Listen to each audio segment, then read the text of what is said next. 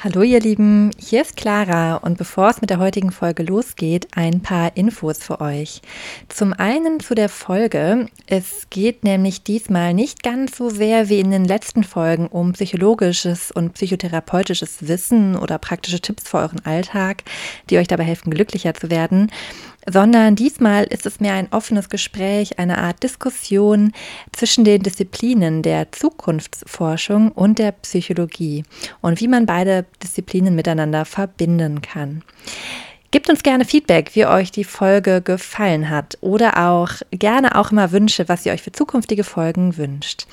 Außerdem haben wir News für euch und zwar, wir sind jetzt auch auf Instagram. Und ja, wir ähm, sind noch ein bisschen dabei, darüber nachzudenken, was wir auf Instagram machen möchten, sind da noch ein bisschen neu auf dem Gebiet. Bisher waren wir noch nicht so viel auf Social Media. Da wird sicherlich vielleicht auch mal Inspirationen für euren Alltag geben. Äh, schreibt uns auch gerne da, was ihr euch von uns da wünschen würdet. Dann hoffen wir, euch geht's gut und wünschen euch ganz viel Spaß bei der Folge. Herzlich willkommen bei Glücklich Verkopft, dem Podcast mit drei Kölner Psychologinnen auf der Couch. Hier kriegst du Input und Inspiration aus der Psychologie, um dein Leben und dich selbst besser zu verstehen. Und nebenbei noch glücklicher zu werden. Hm. Herzlich willkommen zur heutigen Folge von Glücklich Verkopft. Das Thema der heutigen Folge, wie ihr vielleicht schon am Titel der Folge gesehen habt, ist die Zukunft. Jeder von euch hat sich sicherlich schon mal über die Zukunft, über die eigene oder ja, die generelle Zukunft Gedanken gemacht. Und in der heutigen Folge geht es darum, dass ich mich mit dem Thema der Zukunft gerne beschäftigen würde. Das soll auch eine etwas andere Art von Folge sein. Es geht da diesmal mehr um ein offenes Diskussionsgespräch.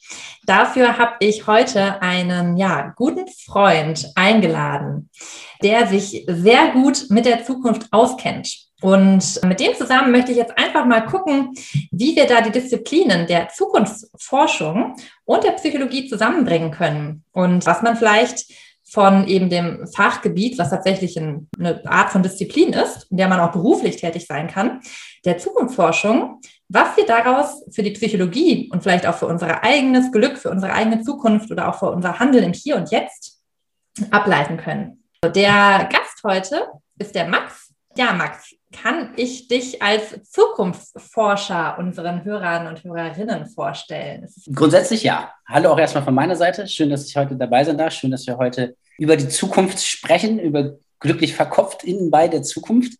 Genau, ich bin vom Beruf her Foresight Consultant. Das heißt, ich arbeite im weitesten Sinne im, in der Unternehmensberatung und wir beraten Unternehmen und andere Institutionen zu der Frage, wie sieht die Welt eigentlich in 10, 15 Jahren aus?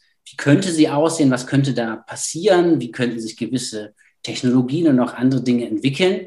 Und dieses Foresight, grob beschrieben, zeichne ich das immer als angewandte Zukunftsforschung, hat eben sehr viele Parallelen mit der wissenschaftlichen Disziplin Zukunftsforschung.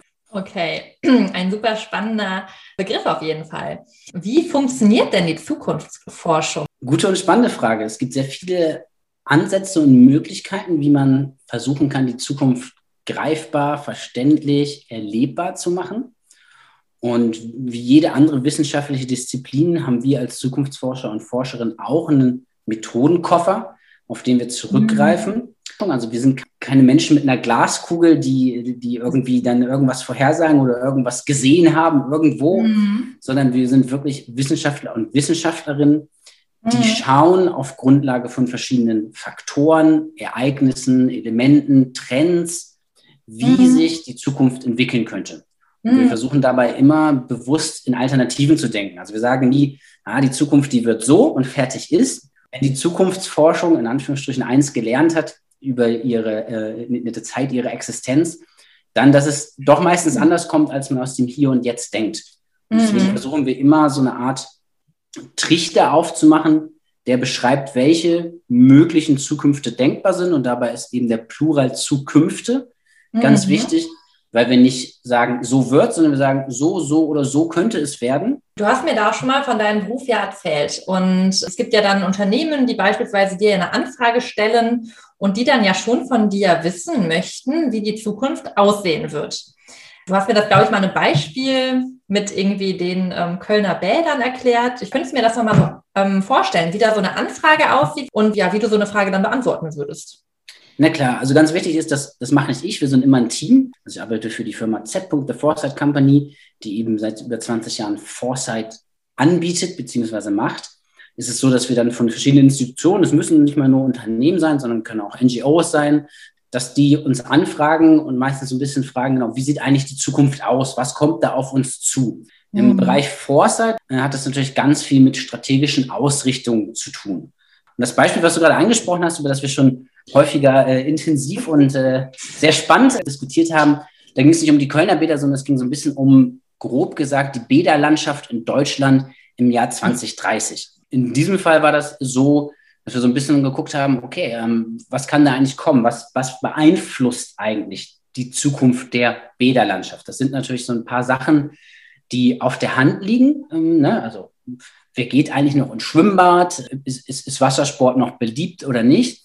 Das sind aber auch Faktoren, die ein bisschen weiter dahinter stehen, die einem vielleicht nicht direkt einfallen. Das können zum Beispiel Dinge sein wie, wie wirkt sich denn Terrorismus auf uns als Bürger und Bürgerinnen auf? Haben wir überhaupt noch Lust, im öffentlichen Raum unterwegs zu sein, wenn wir Angst haben? Ganz mhm. unabhängig davon, ob es mehr Terror geben wird oder nicht oder wie der sich auswirken wird, könnte das, wichtig ist hier, dass, das könnte, könnte das dazu führen, dass die mhm. Leute sich aus dem öffentlichen Raum zurückziehen. Und viele Schwimmbäder in Deutschland sind ja öffentliche Schwimmbäder. Da ist es dann halt so, da haben wir ein Szenario entwickelt, so ein bisschen so eine Art Rückzugsgesellschaft. Die Leute gar nicht mehr so richtig Lust haben, schwimmen zu gehen, weil sie so eigentlich keinen Bock mehr haben, sich mit den Leuten auseinanderzusetzen und sich auch im weitesten Sinne der Gefahr oder zumindest dem Gefühl der Gefahr auseinanderzusetzen. Mhm.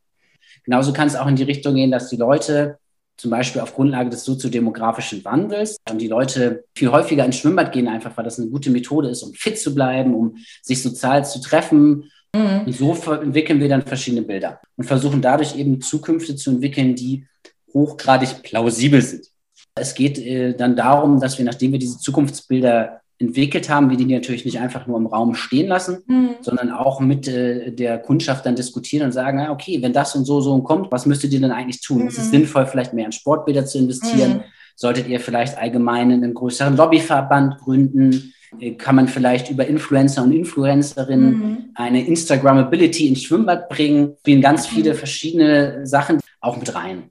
Mhm. Jetzt sind wir ja auch ein Psychologie-Podcast und ähm, das finde ich eben super spannend, inwiefern man jetzt diese Zukunftsforschung, inwiefern man das jetzt mit der Psychologie in Verbindung bringen kann, beziehungsweise auf einen selbst beziehen kann, auf das eigene Glück und auf die eigene Zukunft. Was würdest du jetzt als Zukunftsforscher zu meiner Zukunft zum Beispiel sagen? Grundlegend, dass du sie in der Hand hast und dass sie sicherlich spannend und schön wird. Also klar, grundlegend vom Hier und Jetzt ausgehend, wenn du viel Sport treibst, mhm. bist du fitter. Ja, dadurch mhm. hast du eine längere, äh, zumindest von der Wahrscheinlichkeit her eine höhere Lebensdauer ähm, mhm. und ein aktiveres Leben und bist irgendwie wahrscheinlich glücklicher. Ich kenne da jetzt keine Statistiken zu, aber so ganz mhm. grundlegend gesagt. Und es könnte aber auch sein, dass äh, irgendjemand in fünf oder zehn Jahren oder drei Jahren eine super Tablette erfindet, ja, mhm. die äh, die Muskeln im Körper ähm, mit irgendwelchen kleinen Nanorobotern stimuliert und mhm. dementsprechend die Leute fit sind, ohne dass sie sich eigentlich noch bewegen müssen. Mhm. Das klingt natürlich jetzt erstmal lächerlich, wenn wir so, also weiß nicht, ich denke mir immer so, äh, ist ein bisschen bescheuert eigentlich. Aber das ist schon was, was wir dann in der Zukunftsforschung machen. Mhm. Und das kann sowohl negativ sein, aber es kann natürlich auch sehr positiv sein, weil es eben auch sein kann, dass sich die Gesellschaft ändert. Okay, also das bezieht sich dann ja vor allem auch darauf, wenn ich jetzt sozusagen Verhalten habe, wo ich vielleicht davon ausgehe, das hat vielleicht eine negative Konsequenz in der Zukunft, dann bedeutet das, das muss gar nicht so sein, weil es könnte auch irgendwas passieren, was das vielleicht sowieso nochmal so ein Game Changer ist. Ich überlege gerade, wie man sagen, was so die Implikationen davon jetzt wären, weil es geht mir ja irgendwie darum, auch als Psychologe eben, dass Menschen grundsätzlich so die glücklicher, zufriedener, erfüllter leben können. Und wenn ich jetzt halt überlege, okay, wenn man es jetzt auf eben Eigenschaften wie jetzt Sport machen bezieht, da würde ich jetzt sagen, auch wenn es zwar sein kann, dass wenn ich keinen Sport mache, vielleicht eine Pille erfunden wird, die meinen Körper gesund macht, ist es ja trotzdem besser, dass ich versuche, die Zukunft positiv zu beeinflussen, indem ich beispielsweise hier und jetzt schon auf eine gesunde Ernährung achte. So auf vielleicht negative Tendenzen bezogen, da könnte man auch sagen, die Akzeptanz einfach selber erhöhen und zu sagen, wer weiß, was in Zukunft sein wird es ist okay, dass es gerade so und so ist, dass ich vielleicht gerade mit meinem Freundeskreis eher unzufrieden bin, ne? dass man auch sagt, wer weiß, was kommen wird. Oder dann war vielleicht vor Corona super unzufrieden, weil man irgendwie so einen super computergebundenen Homeoffice-Job hatte. Und ne, wer weiß, was kommen wird, dann war auf einmal der Job genau das Richtige in der Situation. Voll, das ist eigentlich ein sehr schönes Beispiel. Das ist ein sehr schönes Beispiel, wie sozusagen zukünftige Events, die man hat nicht kommen sehen, ja auch was Positives haben können. Mhm. So geht mir das persönlich, und ich weiß nicht, was du da so als Psychologin zu sagst, in dieses in Alternativen denken, es muss nicht immer so kommen, wie ich in hier und jetzt ausgehe, dass es kommen könnte oder wie mhm. irgendwie die Medien mir mhm. sagen, dass es kommen muss oder sowas, sondern es könnte eben doch auch anders kommen. Und es gibt genug, rein aus der mhm. Blickwinkel der Zukunftsforschung, genug Beispiele dafür, dass es eben anders kommt oder anders mhm. kommen kann. Mhm. Ähm, das gibt mir immer wieder eine Leichtigkeit, weil ich weiß, äh, gerade bei den negativen Sachen, da ist doch eine Chance, dass das nicht so wird. Und das geht, so, geht sowohl auf so einer gesamtgesellschaftlichen Ebene, wie, keine Ahnung, ähm, Klimawandel, also auch da, wir müssen uns darum kümmern. Das ist einfach das Problem der Zeit und das ist schwierig und anstrengend und herausfordernd und wir müssen da schnell handeln. Aber es ist eben auch noch die Chance da, dass gewisse Innovationen uns einen großen Boost geben könnten. Was mhm. nicht heißt, dass man deswegen nicht drum kämpfen sollte, man sollte noch viel mehr drum kämpfen, aber es ist, es ist eben noch nicht verloren.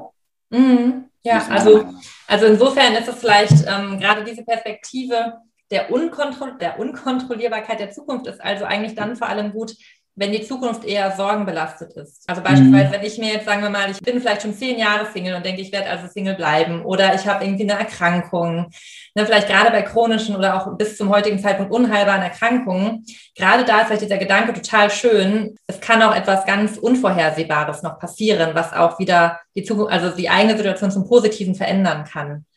Also das finde ich genau gerade schön, auch wenn ich jetzt über die psychologischen Bezüge nachdenke, bei beispielsweise Personen mit einer depressiven Erkrankung, wo tatsächlich, es gibt dann ja kognitive Verzerrungen, dass man auch eine bestimmte Art zu denken hat, in der man die Zukunft negativ sieht.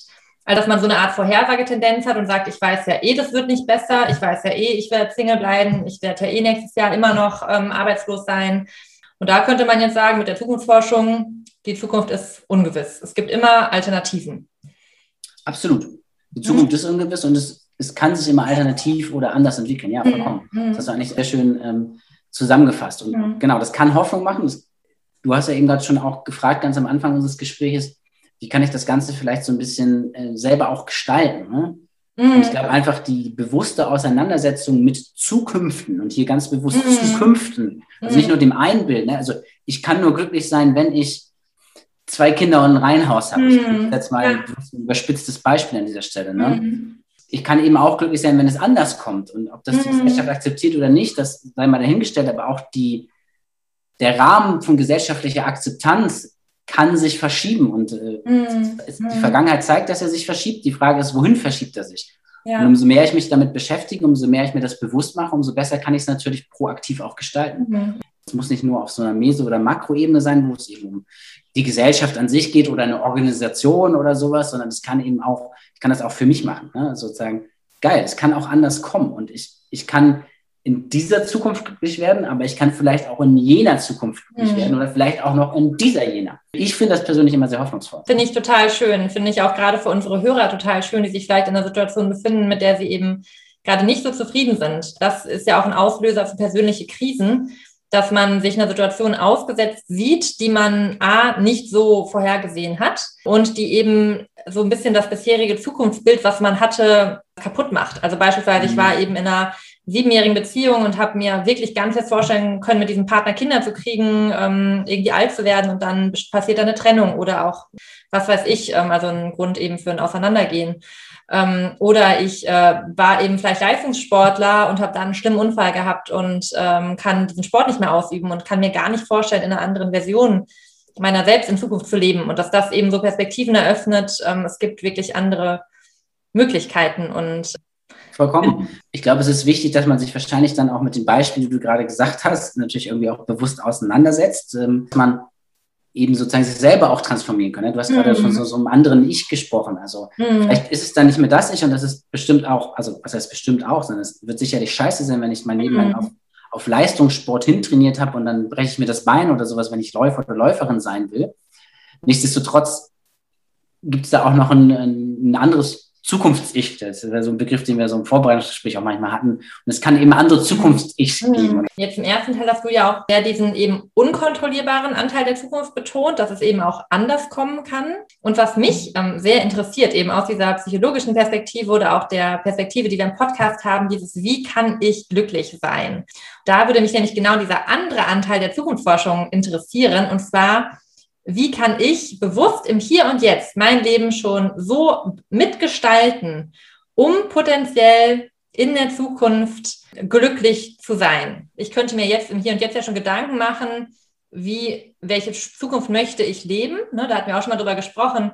Welche Werte sind mir vielleicht auch im Hier und Jetzt wichtig und welche Werte möchte ich vielleicht auch in meiner Zukunft verwirklicht haben? Zum Beispiel der Wert eben, das könnte ja sowas sein wie Gesundheit, sowas wie, ich möchte eben eine, ähm, eine glückliche Paarbeziehung leben, ich möchte vielleicht eine Familie gründen, ich möchte vielleicht aber auch ganz viele neue Erfahrungen machen oder mir ist irgendwie Abenteuer super wichtig, mir sind Reisen wichtig, mir ist ein großer Freundeskreis wichtig, mir ist Erfolg wichtig, mir ist Geld wichtig Mhm. ähm, oder mir ist irgendwie Genuss super wichtig. Und das kann ja auch hier nochmal ähm, an die Hörerinnen und Hörer. Macht euch gerne auch da mal Gedanken. Ich, also ich finde es irgendwie super schön, sich mal Gedanken über seine Werte zu machen. Und angenommen, ich habe diese Werte jetzt klar. Könntest du mir als Zukunftsforscher dann helfen, dass ich in einer glücklichen Zukunft leben kann? Uh, da stellst du natürlich die, die, die große Frage. Ähm, schwierig zu beantworten. Ähm, weil ob ich, ich da, also in der Rolle des Zukunftsforschers oder ich sage mal allgemein Zukunftsforscher und Zukunftsforschern helfen können, ist, wir sind natürlich äh, auf andere Thematiken, weniger auf die individuelle Beratung beziehungsweise ähm, eben die, die psychologische Auseinandersetzung ausgebildet, trainiert, spezialisiert, wie auch immer man das sagen möchte. Aber ich glaube, es gibt Ansätze im, im Methodenkoffer der Zukunftsforschung, was eben ganz stark bei diesen in alternativen Denken zu tun hat. Ne? Und wenn du jetzt so deinen Wertekoffer oder deinen Wertekompass-Set äh, umrahmt hast, dann ist ja so ein bisschen die Frage, wie, wie, kannst du den, wie kannst du den in Zukunft erfüllen oder erreichen? Ja? Mhm. Und klar, wenn du sagst, du willst gerne sportlicher sein, dann ist wahrscheinlich Sport machen eine gute Sache.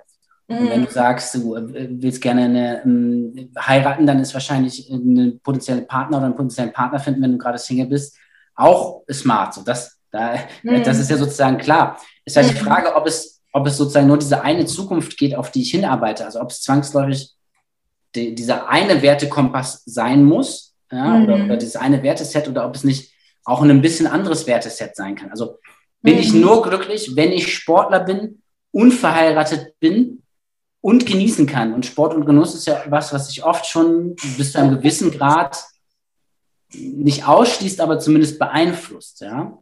Oder kann ich vielleicht genauso glücklich werden, wenn ich halt den Fokus eher auf Genuss lege und dann nur ein oder zwei andere weitere Elemente dazu nehme. Und wenn ich vielleicht keine spannende Partnerin oder keinen spannenden Partner finde, kann ich mir dann nicht doch ein bisschen mehr Glück aus einer alternativen Zukunftsweg holen, ja, Mhm. wo ich dann sozusagen irgendwie mit dem, mit dem, wenn ich den Pfeil in die Zukunft äh, legen würde, halt statt geradeaus zu gehen, nochmal irgendwie links abbiege und dann später Mhm. rechts, äh, Mhm. ganz, ganz, ganz platt visuell gesprochen. Und ich glaube, das ist eigentlich ganz spannend. Mhm. Weil Ich habe oft das Gefühl, dass sowohl medial und aber auch so von dem, was du mir erzählt hast aus deinem Berufsalltag und deinem oder deinem Background vor allen Dingen, eben oft sozusagen so ein Zukunftsbild angepeilt wird. Ne? Du kannst nur glücklich sein oder es ist oft festgesetzt in den Köpfen gefühlt. Wie gesagt, ich bin ja überhaupt kein, was das betrifft, Experte. Aber ähm, dieses so, boah, so, so, so nur und anders kann ich nicht glücklich sein. Und ich glaube, es gibt ganz viele Elemente, die uns glücklich machen. Wenn wir uns die Mhm. irgendwie bewusst davor packen, Mhm. und sie uns versuchen vorzustellen und sie miteinander kombinieren, dann entstehen da alternative Zukünfte vielleicht draus Mhm. oder alternative Mhm. Zukunfts-Ichs, Mhm. ähm, die mich trotzdem genauso glücklich machen können, wenn auch vielleicht auf einer anderen Ebene. Mhm. Ja. Ja, was ich ähm, dabei auch irgendwie spannend finde, da hatten wir auch schon mal drüber gesprochen, ähm, ist so dieser Aspekt der doch Kontrollierbarkeit in, in gewissem Maße.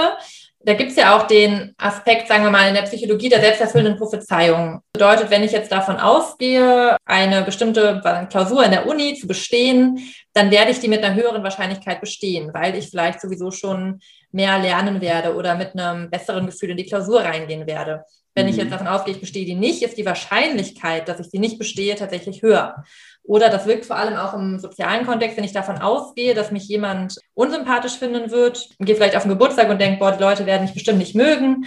Und dann Mhm. wird es eher passieren, dass ich mich vielleicht so verhalte, weil ich unsicherer bin, weil ich vielleicht den Blickkontakt vermeide, weil ich vielleicht irgendwie ähm, irgendwie in Gesprächen nicht so ähm, selbstbewusst auftreten kann, nicht so bei mir bin, dass ich dann tatsächlich vielleicht die Erfahrung mache, dass die Leute eher die Gespräche mit mir meiden oder ich vielleicht weniger, weniger gute Zeit habe, als wenn ich da mit der Annahme hingehe. Das wird ein richtig guter Abend und die Leute werden mich total mögen und es wird voll schön werden.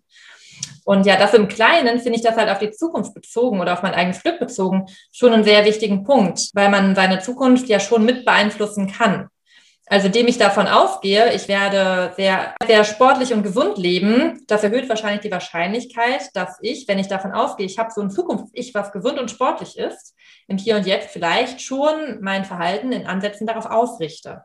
Bei uns in der Zukunftsforschung, wir denken eben ganz oft in Alternativen, aber es geht auch darum, die Menschen da natürlich eher im beruflichen, professionellen Kontext dazu mhm. zu befähigen, ihre Zukunft proaktiv zu gestalten. Das ist eigentlich das Allerschönste am Job, weil wir möchten ja auf Zukünfte hinarbeiten, die wir vertreten können oder die wir, mm. die wir mhm. toll finden, die, die, die wir besser finden als jetzt. Mm, mm. Ähm, und ähm, so ist das da natürlich auch. Klar, wenn ich mir das vorstelle, wie du es gerade meinst, die, die selbstprophezeiende Erfüllung, hat, äh, das, hat das gehießen oder heißt das richtig? Selbst, genau, selbsterfüllende Prophezeiung. Äh, selbsterfüllende Prophezeiung, Dankeschön. Das ergibt mehr Sinn. Hm, ich finde die selbstprophezeiende Erfüllung irgendwie auch schön, weil das klingt so nach der Erfüllung meiner Wünsche. Es ist ja vielleicht auch nochmal was, muss man mal gucken. Ja, was ich daran auch spannend finde, ist, dass ich trotzdem, finde ich, mein, also ich kann ja mein Leben hier und jetzt angucken und kann mir daraus ja schon Schlüsse für die Wahrscheinlichkeiten von verschiedenen Zukünften machen. Und klar, es gibt diesen Faktor X, der ist so unkontrollierbar und es kann immer anders kommen. Trotzdem finde ich, also das ist zumindest meine Perspektive als Psychologin, finde ich es super wichtig, dass ich im Hier und Jetzt äh, meine Zukunft mitgestalten kann, indem ich mein Handeln im Hier und Jetzt auf die gewünschten Zukunftsversionen oder auch auf, das ist ja auch ein Teil der Akzeptanz-Commitment-Therapie, wo man sich sehr nach Werten ausrichtet, nach meinen Werten richte. Und das finde ich zum Beispiel auch ganz spannend. Also ich könnte dich ja beispielsweise fragen, wie wird meine Zukunft aussehen? Und dann würdest du mir vielleicht Fragen stellen, hey, was machst du denn im Hier und Jetzt? Und könntest mir dann vielleicht daraus ja auch Szenarien für verschieden wahrscheinliche Zukünfte erstellen? Theoretisch wäre das ein Experiment, was, was möglich wäre.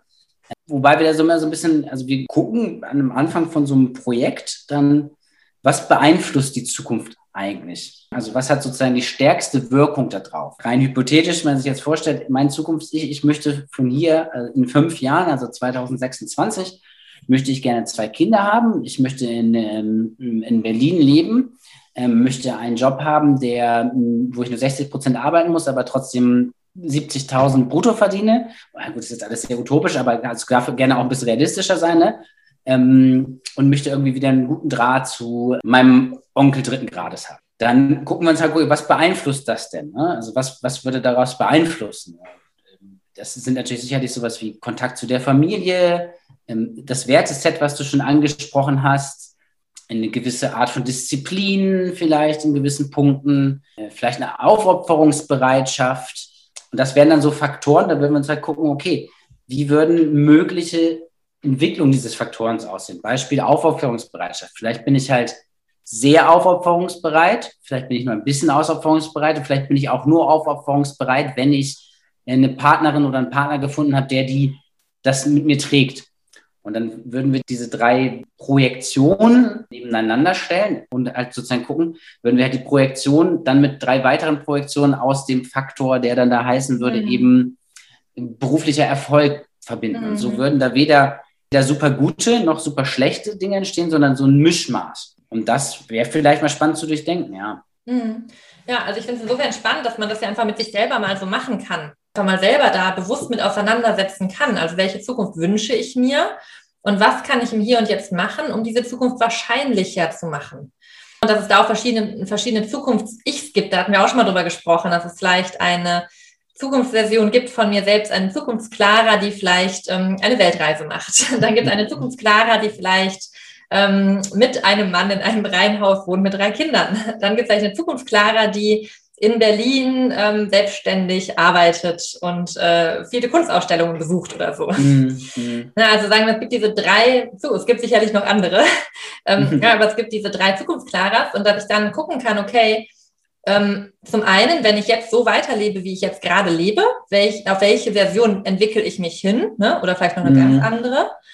Und auch, wie kann ich mein Verhalten beeinflussen, indem ich, indem ich vielleicht mein Verhalten jetzt schon auch ändern kann, weil ich sage, oh, eigentlich fühle ich mich gerade mit dieser Zukunftsklara, die eine Weltreise nach super stimmig. Dann könnte ich jetzt überlegen, okay, beschäftige ich mich denn schon mit Reiseplanungen oder habe ich das Geld zusammen? Das wären diese mhm. Faktoren, wo du sagen würdest, was macht es wahrscheinlicher? Das wahrscheinlicher, dass ich eine Weltreise mache, macht vielleicht meine Risikofreude, vielleicht auch meine, wie, ver, wie verbunden ich jetzt irgendwie mit Köln bin und mit Jobs, wie verbindlich da meine Jobs sind, in denen ich bin. Vielleicht vor allem wahrscheinlich das Finanzielle, vielleicht so eine Entscheidungsbereitschaft, die ich dafür mit aufbringen müsste. Vollkommen, genau. Das sprichst du ja sozusagen die verschiedenen Faktoren, wenn man das jetzt in, in mit den Worten der Methode der, Szenariotechnik mhm. beschreiben würde, an, ne? eben sozusagen wie finanzielles Kapital. Ja, das kann hoch, niedrig, mittel sein, ganz salopp mhm. ausgedrückt. Äh, sowas wie eben Flexibilität. Ne? Dann kann ich mhm. natürlich auf einen Job hinarbeiten oder vielleicht einen suchen oder mich auf welche bewerben, wo ich halt äh, mehr Homeoffice machen kann, wo ich sagen kann, mhm. von meiner Weltreise kann ich eben auch nochmal einen Monat vorher und am Ende ähm, dann nochmal im Homeoffice arbeiten, kann das mhm. aber halt auch von dem Land, in dem ich dann unterwegs bin, machen. Ne? Das definitiv. Und dieser Begriff der Wahrscheinlichkeit, den finde ich eigentlich ganz spannend, weil wir oft versuchen, Wahrscheinlichkeiten äh, oft Genau, also oft eigentlich Wahrscheinlichkeiten vermeiden.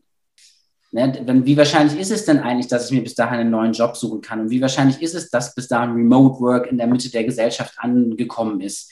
Und dann ist es so, kann es einem helfen, um einzuschätzen, okay, wenn ich den Baustein mache oder jenen Schritt, dann erhöht sich das erheblich, während wenn ich jeden Schritt mache, das nur ein bisschen. Das kann mir, also das kann mir Hoffnung machen und glaube ich, und kann ich mir vorstellen, ja klar, das ist weniger Aufwand, zweimal die Woche joggen zu gehen, als jetzt einen Job zu wechseln, damit ich eine Weltreise machen kann. Und ich will eigentlich ein, entweder das Sport-Ich oder das Reise-Ich finden.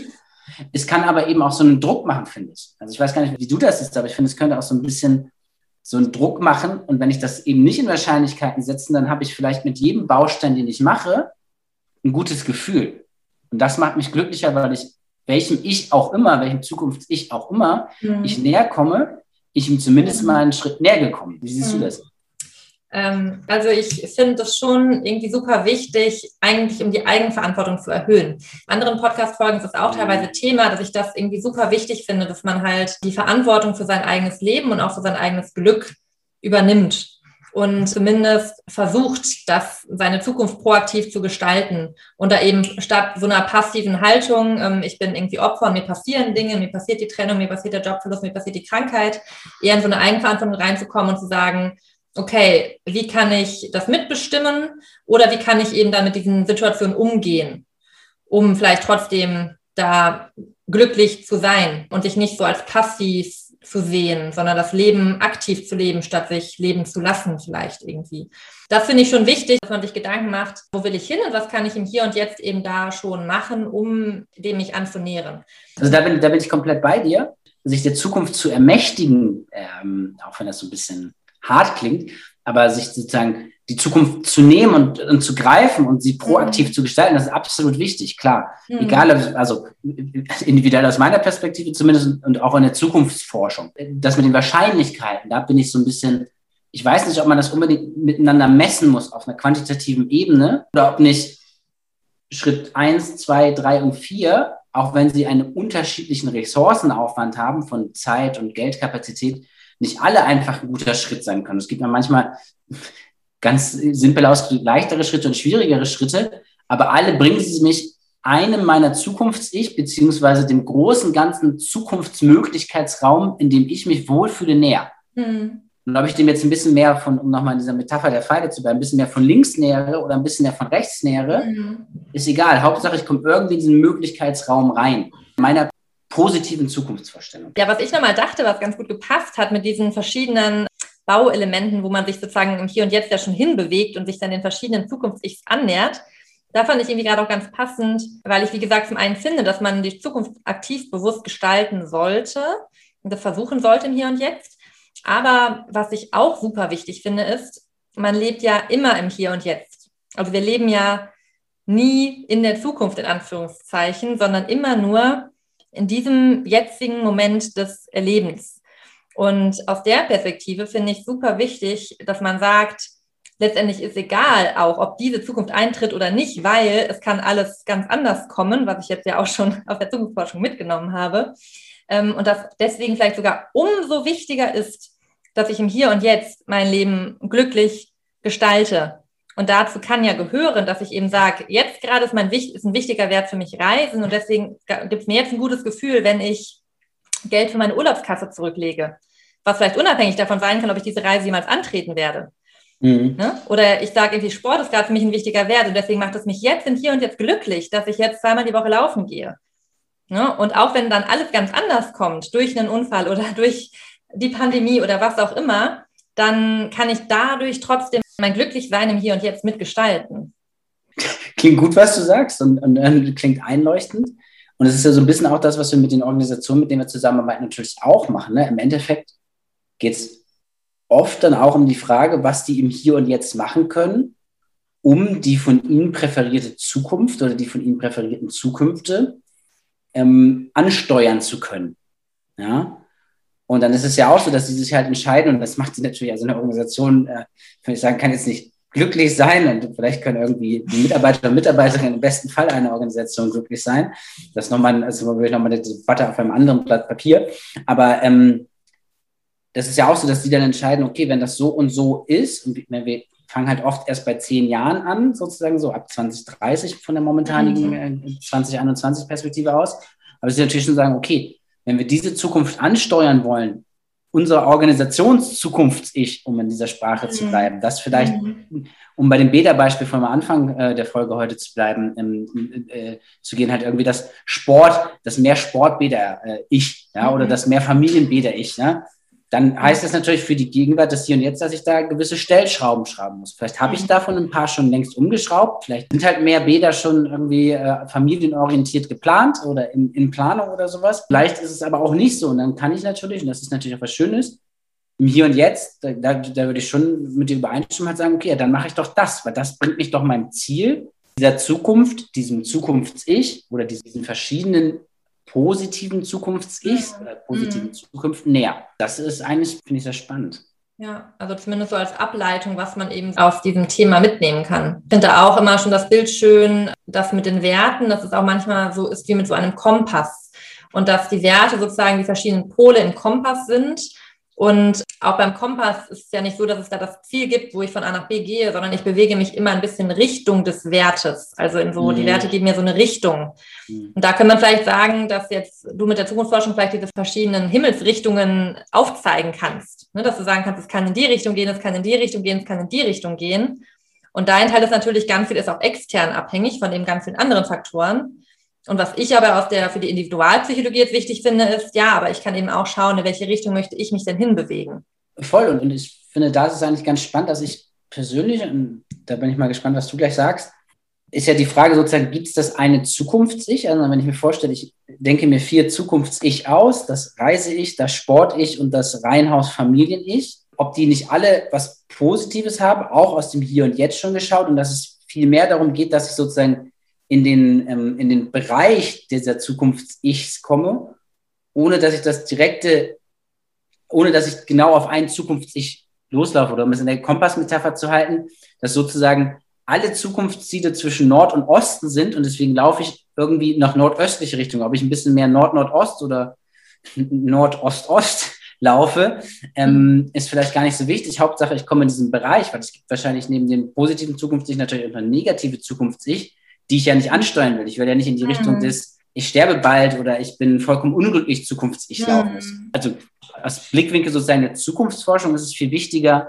in diesen positiven Raum zu kommen, wo sich die meisten Zukunfts-Ich mhm. Zukunfts-Ich sammeln, als auf ein Zukunfts-Ich vollkommen mit, mit nur einem Blickwinkel hinzugehen, weil dann ist da wieder kein Platz für Alternativen. Und wenn da Platz für Alternativen ist, dann ist da auch Platz für im positiven Sinne andere Wege, die, mhm. wenn doch mal irgendwas passiert, was ich nicht habe kommen mhm. sehen, ich breche mir den Fuß oder Sport ist nicht mehr in oder Reisen ist verboten in der Pandemie, kann ich nämlich trotzdem abbiegen und trotzdem noch in diesen Raum kommen, wo eins dieser positiven Zukunfts-Ichs auf mich wartet. Ja, ja. Und das finde ich eigentlich ganz spannend. Ja, ja, das finde ich einen sehr, sehr schönen Gedanken, wenn man sich das so vorstellt. So mit diesem Kompass und die obere Hälfte, das ist das positive Zukunfts-Ich irgendwie und das kann sowohl das Reise-Ich als das Familien-Ich als das irgendwie ähm, als unabhängiger Großstadt-Single ich sein oder was weiß ich. Und dass es irgendwie schön ist, generell eine positive Version anzusteuern, ne? eben da sich auf seine Bewährte bewusst zu machen, was ist überhaupt wichtig, welche verschiedenen Kompassausrichtungen gibt es da überhaupt mhm. an meinem Kompass und sich dahin zu bewegen.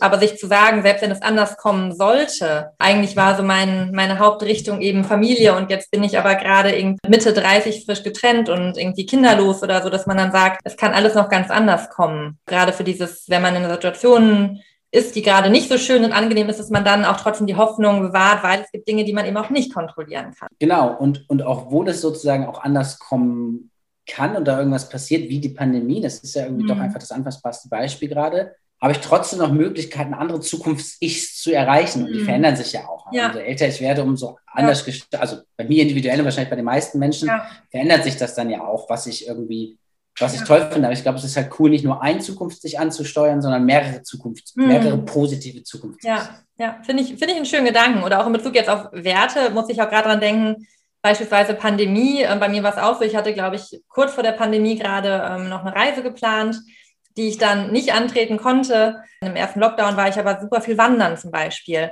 Und auf mhm. einmal habe ich so Natur als ähm, neuen Wert für mich entdeckt. Und mhm. äh, das meine ich mit, also Reisen hat für mich im letzten ganzen Jahr, anderthalb Jahren äh, gar keine Rolle gespielt, obwohl das eigentlich ein großer Teil von meinem Zukunft gewesen wäre. Und dafür war ich super viel wandern zum Beispiel oder habe super viel nochmal auch an Sachen irgendwie gelesen oder so, auch Sachen entdeckt, die ich davor gar nicht so in meinem Repertoire drin hatte. Das finde ich aber einen schönen Gedanken, dass gerade durch externe Einflüsse sich die Zukunft anders gestalten kann, aber auch andere positive Dinge dazukommen können. Absolut. Und jetzt kommt ein richtig platter Satz. Den muss, muss man auch als platt an, ankündigen, ne? aber in dieser Krise steckt ja auch eine Chance. Äh, also, so dumm das auch klingt, so sehr glaube ich daran, auch so ein bisschen aus Blick der Zukunftsforschung, das hat halt auch wieder Möglichkeiten zur Systemveränderung mhm. oder aber auch eben, um meinen individuellen Kompass auszurichten. Mhm. Mhm. Ja. ja. das finde ich auch schon, dass eine Krise nochmal eine, ja, eine, eine Erschütterung des Kompass bewirkt oder auch eine neue Kompassausrichtung vielleicht. Ja, also es gefällt mir super gut, dass man eben diese verschiedenen positiven Zukunfts-Iche in diesem Kompass so drin hat. Und sich ja. da, also das finde ich schön, das würde ich gerne auch so die Hörer, Hörerinnen mal dazu anregen, sich überhaupt Gedanken zu machen, was könnten denn so Zukunftsiche sein? Also was steht auf eurem Kompass? Und dass es dann auch okay ist, wenn man da verschiedene Dinge auch stehen hat, dass es okay ist, wenn eine Sache vielleicht auch weniger gut möglich ist. Was ich da eigentlich auch noch spannend finde, um dieses Gedankenexperiment ein bisschen weiter nochmal zu bringen oder vielleicht nochmal in eine andere Richtung zu bringen, ist so ein bisschen die Frage, das machen wir auch oft in der Zukunftsforschung, beziehungsweise wenn wir Szenarioprojekte machen. Wir sprechen am Anfang mit Experten und Expertinnen im weitesten Sinne, beziehungsweise mit Leuten, die eben nicht in unserer eigenen Bubble drin sind, damit mhm. wir in Alternativen auch denken, weil wir haben zwar unser Set an Alternativen, aber das ist natürlich durch unser Leben, unsere, mhm. unsere Kontakte, unsere Dialoge auch irgendwie schon mhm. weiterhin auch eingegrenzt. Ne? Mhm. Und ähm, ich frage mich, ob das, und das ist eine Frage sozusagen auch jetzt bewusst in, in deine Richtung, Clara, ähm, ob man nicht auch sozusagen gute Freunde und Freundinnen, Partner und Partnerinnen, Familie befragen könnte, was die denn glauben, was für mich eigentlich schöne Zukunfts-Ich werden. Ob man die sozusagen fragt, was auch noch möglich ist in dem, in dem positiven mhm. Zukunftsraum. Ich weiß nicht, ob das äh, äh, psychologisch funktionieren würde, weil man natürlich am besten wahrscheinlich weiß, was äh, ein oder eine glücklich macht. Aber vielleicht kann das nochmal andere Aspekte mit reinbringen, die man selber nicht auf dem Schirm hat, die auch noch Teil, wenn vielleicht auch nur am Rande dieses positiven Zukunfts-Ich-Bubbles sind. Mhm. Was denkst du dazu? Ja, finde ich, finde ich eigentlich einen super guten Punkt. Ähm, ich finde, das passt auch sehr zur systemischen Psychologie, wo es darum geht, so ein Thinking Outside of the Box Prinzip zu haben und zu sagen, es geht einfach darum, verschiedenste Lösungsmöglichkeiten zu generieren mhm. und aus bestehenden Denkmustern auch ein bisschen auszubrechen. Und aus dem Aspekt finde ich super wichtig. Vielleicht gerade, wenn ich zum Beispiel gedacht habe, sagen wir mal, ich bin jetzt wirklich irgendwie Sportler und habe gedacht, ich werde jetzt Profisportler in dem und dem Bereich, habe das Studium auch fast abgeschlossen und dann kommt eben irgendeine Erkrankung, dass es halt nicht mehr geht und ich so denke, keine Ahnung, was ich jetzt machen soll, ich werde doch nie wieder glücklich. Und dass man dann eben sich mal zum Beispiel in so einer Situation, wo es darum geht, andere Möglichkeiten zu generieren, sich mal umhört Und ich glaube, da können Rückmeldungen super wichtig sein, um irgendwie so neue Denkansätze zu bekommen. Wenn dann irgendwie die Familie sagt, ja, hey, aber guck mal, du hast doch als Kind so gerne gemalt oder du stockst doch gerne, wäre nicht irgendwie Game Designer auch ein Job für dich oder so. Genau, also du hast jetzt so ein bisschen bei Game Designer so ein bisschen, bisschen gelacht. Why not, ne? Also Warum nicht? Ähm, nur weil es uns gewisse gesellschaftliche Schranken vorschreiben oder wir glauben, dass sie uns das vorschreiben, das ist auch alles wieder natürlich, da bin ich in ganzer Weise der Experte, wie man das psychologisch oder therapeutisch angehen könnte. Mhm. Aber das ist ja was, was man dann auch, das hast du jetzt ja auch schon mehrmals sozusagen die Frage gestellt, was man dann jetzt im Hier und Jetzt machen könnte. Ich glaube, das ist was, was man gut im Hier und Jetzt machen könnte. Fragen könnten, welchen Zukunfts-Ichs es eigentlich noch gibt, mit denen ich vielleicht auch glücklich bin, weil man sie selber gar nicht auf dem Schirm hat oder weil man gerade in einer schlechten ja. Phase ist. Ja. Oder weil man, ich fand das Beispiel mit dem Malen von früher und auch das mit dem Game Design eigentlich ganz schön, hm. weil man sie selber gar nicht auf dem Schirm hat. Und das geht ja auch gar nicht. Und wenn dann irgendwo von außen was reinkommt, was sagt, mhm. hey, hast du dir denn schon mal über diese Zukunftselement oder dieses, ja. dieses Zukunfts-Ich Gedanken gemacht? dann würde mir das persönlich, glaube ich, viel bringen und viel Hoffnung machen. Ja, vor allem halt, dafür sind, glaube ich, dann Leute gut, die einen zumindest ein bisschen kennen. Ja. Ähm, und was ich da nochmal ganz spannend finde, ist ja auch dieser Aspekt der Vergangenheit, weil ich glaube schon, dass man auch von sich selbst und eben zum Beispiel jetzt Bezug auf, was ist mein Ziel, eine glückliche Zukunft, dass man dann auch gucken kann, wo war ich denn in der Vergangenheit glücklich und das auf die Zukunft anzuwenden. Ich weiß jetzt nicht, wie das zur Zukunftsforschung passt, aber dass ich jetzt gucke, okay, was habe ich als Kind gerne gemacht? Da habe ich vielleicht gerne ähm, Abenteuer erlebt. Ne? Das passt vielleicht zu sowas wie Reisen in der Zukunft. Oder als Kind habe ich gerne äh, musiziert oder so, habe irgendwie ein Instrument gespielt. Oder ich habe irgendwie super gerne rumexperimentiert oder ich habe irgendwie Erfinder gespielt oder war super oft draußen unterwegs oder so oder bin geklettert. Also, dass man da so ein bisschen überlegt, was hat mich denn so glücklich gemacht? Was waren Momente, wo ich so sehr glücklich war und was könnte ich daraus auf eine Zukunft vielleicht auch ableiten? Finde ich ganz spannend, weil mein, mein erster Instinkt gerade ist, zu sagen, nee, das ist in der Zukunftsforschung nicht so, mhm. ähm, weil es einen natürlich wieder einengt. Ah, ja. Also es hat ja. was Positives und was Negatives. Und ganz oft ist es eben so, dass wenn ich mir jetzt vorstelle, eine Organisation, dann, dann frage ich die Organisation, ja, wo wart ihr denn in 20 Jahren erfolgreich? Und sie würde sagen, ja, dann machen wir das wieder. Mhm. Dann wäre das wahrscheinlich nicht allzu sinnvoll, weil es überhaupt keine Transformation gibt und keine Anpassung an die gesellschaftlichen, politischen, wirtschaftlichen Veränderungen in unserem System. Und ich weiß gar nicht, also oder, oder finde es spannend, wie das sozusagen auf individueller Perspektive wäre. Weil klar, ich bin früher gerne geklettert und mag Abenteuer, das, deswegen finde ich vielleicht Reisen spannend. Das ist ein, ähm, eine Zusammenführung, die macht bei mir sofort Klick. Aber vielleicht gibt es eben was dabei, was nicht so schnell auf der Hand liegt oder was gar nichts zwangsläufig mit früher zu tun haben muss, weil natürlich die Optionen äh, viel größer sind. Also wenn ich jetzt keine mhm. Ahnung 45 bin und ich habe meinen mein Job verloren, dann konnte ich als Kind und meine Eltern, wenn ich die fragen würde, wahrscheinlich auch noch nicht so gut nicht darüber nachdenken, dass ich tendenziell Game Designer oder Game Designerin werden könnte, weil es mhm. Game Design als Berufsfeld in dieser Form damals noch gar nicht gab oder auch noch nicht vor fünf oder zehn Jahren oder wie auch immer. Das ist was, was neu reingekommen ist in diesen Möglichkeitsraum. Und wenn ich früher kreativ war, dann kann ich vielleicht jetzt im Game Design kreativ werden. Ne? Ich mhm. muss aber nicht, wenn ich früher kreativ werde, werde ich halt Künstler und Künstlerin. Das gab es früher auch schon im Möglichkeitsraum. Mhm. Und da äh, finde ich es ganz gut, wenn man sozusagen nicht nur auf das guckt, also weil man sich natürlich historisch von seiner Vergangenheit sozusagen inspirieren lässt, absolut aber eben guckt, was könnte das für neue Möglichkeiten schaffen, die ich nicht selber auf dem Schirm habe. Mhm. Finde ich einen guten Punkt. Dafür sind dann eben andere dann sehr wichtig, die vielleicht einem so Möglichkeiten aufzeigen können. Mhm. Mhm. Oder auch, dass man da schaut, wie kann man sich vielleicht inspirieren lassen. Also das war erst so mein Gedanke, dass ich mich ja auch einfach mit generell überlegen kann, ähm, wer fallen mir denn an glücklichen Menschen ein und wie leben die so ihr Leben?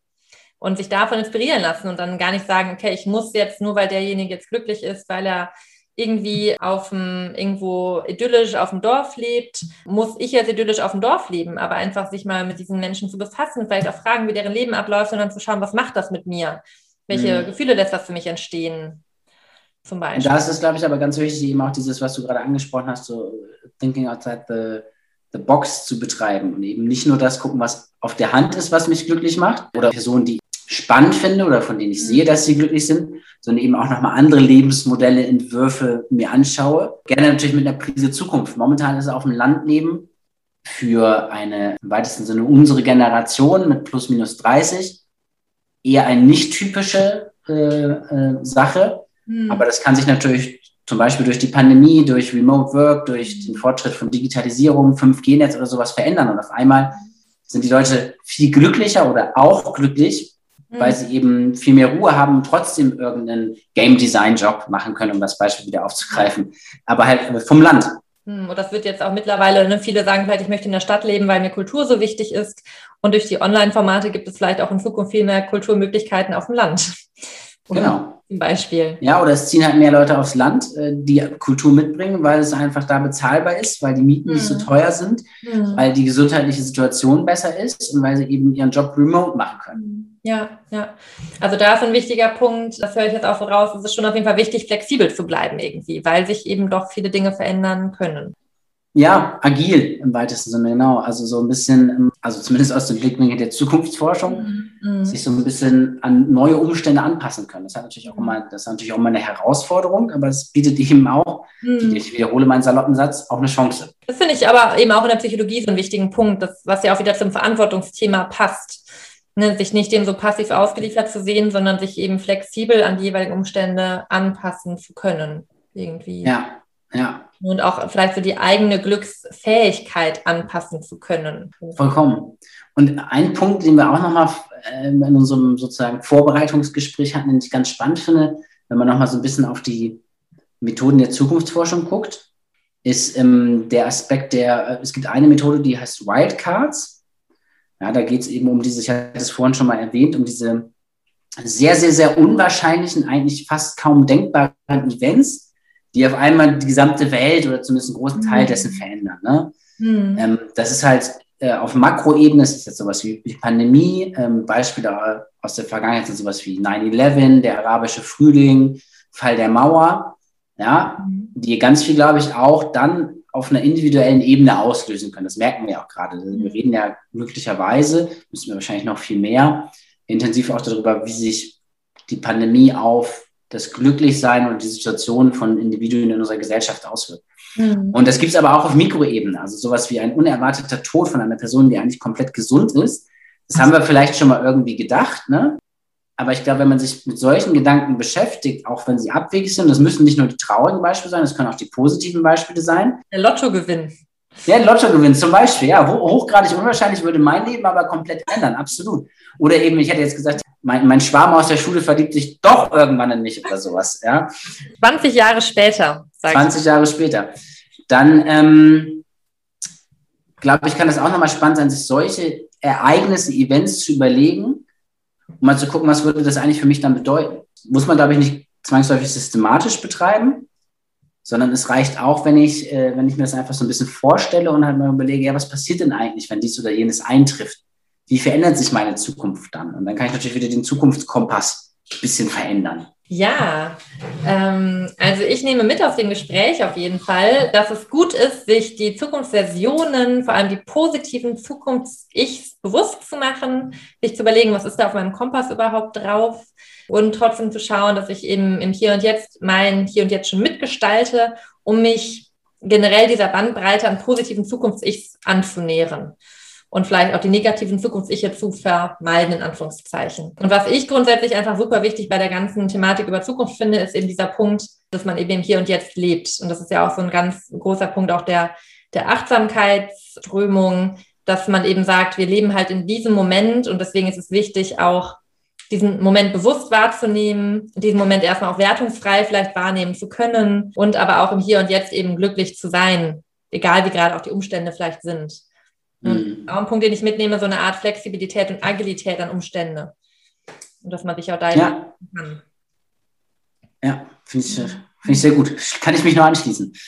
Ähm, und ähm, ich glaube, dass, also sozusagen, für, für, mich schwörte die ganze Zeit im Kopf dieses Hashtag Zukunft sich. Oder Zukunft, Zukunft ichs, ne? Also mit, auch da wieder der Plural das ist, glaube ich, was, das man sehr spannend verbinden kann. Es gibt mehrere positive Entwicklungen meines Ichs und ich kann sie proaktiv aus der Gegenwart heraus steuern und meine möglichen positiven Zukünfte gestalten. Mhm. Ja, ja, das finde ich auch, auch eine schöne Zusammenfassung, genau. Dass ich das, und vor allem auch da die Bewusstheit. Also das, mhm. ähm, das ist auch was, was ich gerne auch den Hörer, Hörerinnen immer mit, mitgeben würde, dass es einfach echt wichtig und gut ist und irgendwie einem selber gut tut, sich Dinge bewusst zu machen und eben auch sich bewusst zu machen, wie lebe ich gerade, möchte ich so leben, wie ich gerade lebe, wo möchte ich hin, sich auch da überhaupt mal Gedanken zu machen, ne? welche Zukunft gibt es überhaupt von mir, finde ich immer ein guter, guter Punkt. Hast du noch irgendwas anzufügen, Max, oder äh, sind wir am Ende angekommen? Nee, Clara, ich glaube, es war ein sehr spannendes Experiment. Ne? Wir hatten ja an der einen oder anderen Stelle schon mal darüber gesprochen und ich glaube, es ist sehr schwierig, weil die Disziplinenansätze doch irgendwie weit voneinander entfernt sind, aber, glaube ich, spannende Überschneidungen haben, die mhm. einem oder einer ermöglichen, glücklich zu sein und sicherlich auch andersrum, wenn man äh, psychologische Elemente mitnehmen würde, noch mehr in die Zukunftsforschung, mhm. wie man eben selber da auch proaktiv oder auch auf äh, organisationeller Ebene proaktiv die Zukunft gestalten kann. Und hat Spaß gemacht. Vielen Dank, Clara. Ja, ja, danke, dass du dich bereit erklärt hast und Zeit für das Interview dir genommen hast und da so bereit warst, von deinem, deiner Arbeit, deiner Zukunftsforschung zu berichten. Ich fand es auf jeden Fall super bereichernd, habe auch nochmal ein paar neue Impulse mitgenommen. Und ja, werde mir jetzt aber noch mehr Gedanken über meine Zukunft ich machen. Ich bin gespannt. Dann ja, wünsche dir noch einen schönen Abend und danke fürs Dabeisein und an meine Hörerinnen und Hörer, denen auch noch einen schönen Abend, einen guten Tag und bis zum nächsten Mal bei Glücklich verkopft. Tschüss!